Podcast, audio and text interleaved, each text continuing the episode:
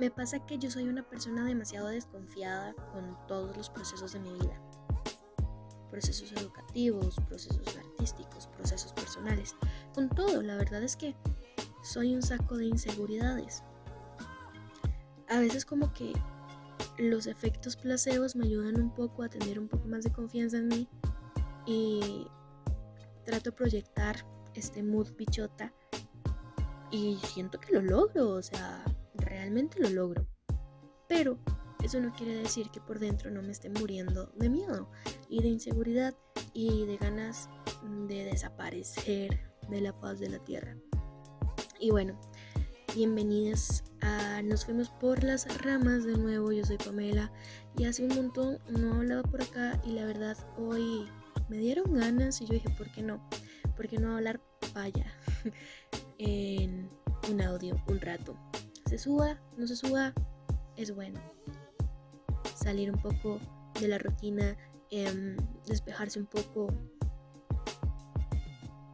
desahogarse un poco ese silencio fue porque se me olvidó la palabra, porque yo aquí no tengo guion, amixes. Y todo bien, todo bien. A lo que voy es que hace poco vi una imagen en donde se las describo. Van dos más corriendo. Adelante va una persona toda cachete, todo bien, y el texto de esa imagen era como em, una persona cuyos papás Mm, fueron a la U. Voy a buscar esa imagen, ya vuelvo. La encontré. El, corredor que va ahí todo a cachete dice, los hijos de académicos con su capital cultural desde la infancia leyendo bien felices, tranquilos sus textos en la universidad. Y atrás va este mae que ya va todo cansado, que ya está comiendo mierda y dice, tú echándole ganas.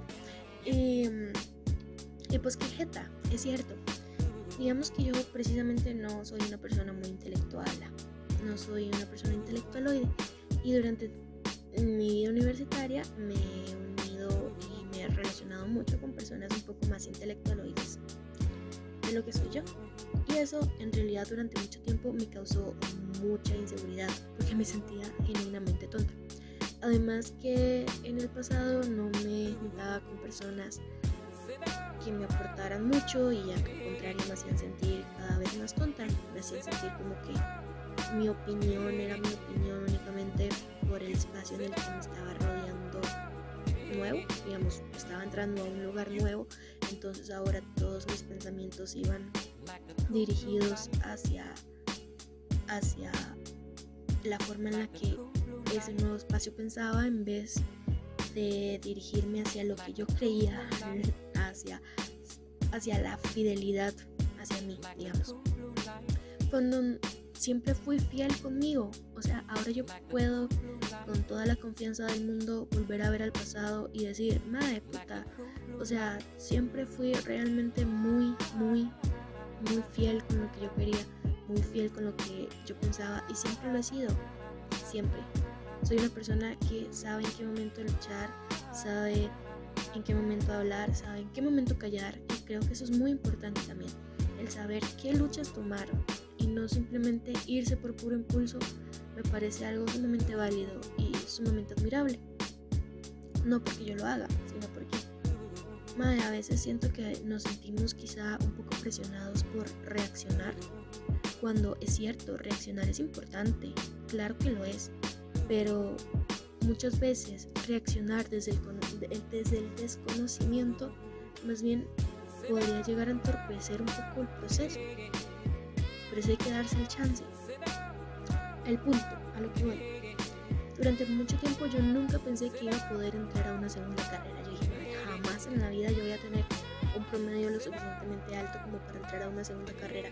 Y nunca en la vida voy a tener la capacidad para mantenerme en dos carreras. O sea, aló, ¿cómo putas voy a hacer eso? Yo, Pamela, yo. Jamás, jamás en la vida. Yo he leído libros y he leído libros completos. sí lo he hecho. Pero no sé, ¿Me entienden? Posiblemente no porque no me estoy explicando. La, la vaina está en que... veces me sentía muy mal porque todos los libros que me leía eran bestsellers adolescentes, tipo, no sé, La ciudad del papel o...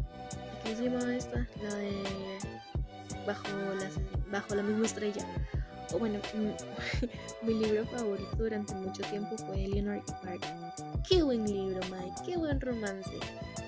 Me identificaba un montón con Eleanor, la verdad. Muy buen personaje. Ahorita posiblemente si lo vuelvo a leer le encuentro un montón de vainas todas huesas, pero en su momento para mí fue un referente. El punto es que me sentía muy insegura y muy tonta porque mis lugares de conocimiento eran otra vaina distinta al de la gente. Por ejemplo, yo aprendo un montón y me encanta escuchando podcast. O sea, aprender escuchando podcast o viendo videos. Amo ver videos y me encanta escuchar cómo la gente explica. Es más, una de las formas en las que yo puedo estudiar mejor es hacer que yo estoy dando una charla sobre el tema mientras leo el PDF, digamos. Y me sirve un montón. Me he ido demasiado por las ramas y ni siquiera estoy llevando un hilo real, pero creo que eh, la carnita del tema se entiende. Y si no, ahí luego se me cagan. A lo que voy. Dime que a veces yo creo que uno tiene que soltar esa vaina, ese ego de, ok, los libros, eh, lo académico es la única fuente de conocimiento válida y si usted nunca se ha rodeado de eso, si usted no ha crecido rodeado de eso, su conocimiento no vale o no es tan importante. O si usted no se ha leído 50 libros, usted no es tan inteligente. Y la verdad es que yo me he llevado ese tipo de comentarios. Una vez me dijeron, madre, usted ni siquiera se ha leído un libro. Y fuck, me golpeó. Ese comentario a mí me golpeó mucho. Me golpeó muy fuerte. Hasta el día de hoy me duele. Pero bueno, el punto es que es cierto, quizá yo no me he leído la cantidad de libros que usted se ha leído, pero eso no significa que yo sea una persona ni tonta. Nadie es tontía en realidad. O sea, cada quien tiene una forma de conocimiento muy interesante. Por ejemplo, yo pensé que nunca iba a entrar a estudiar una segunda carrera. Y aquí estoy, estudiando orientación educativa.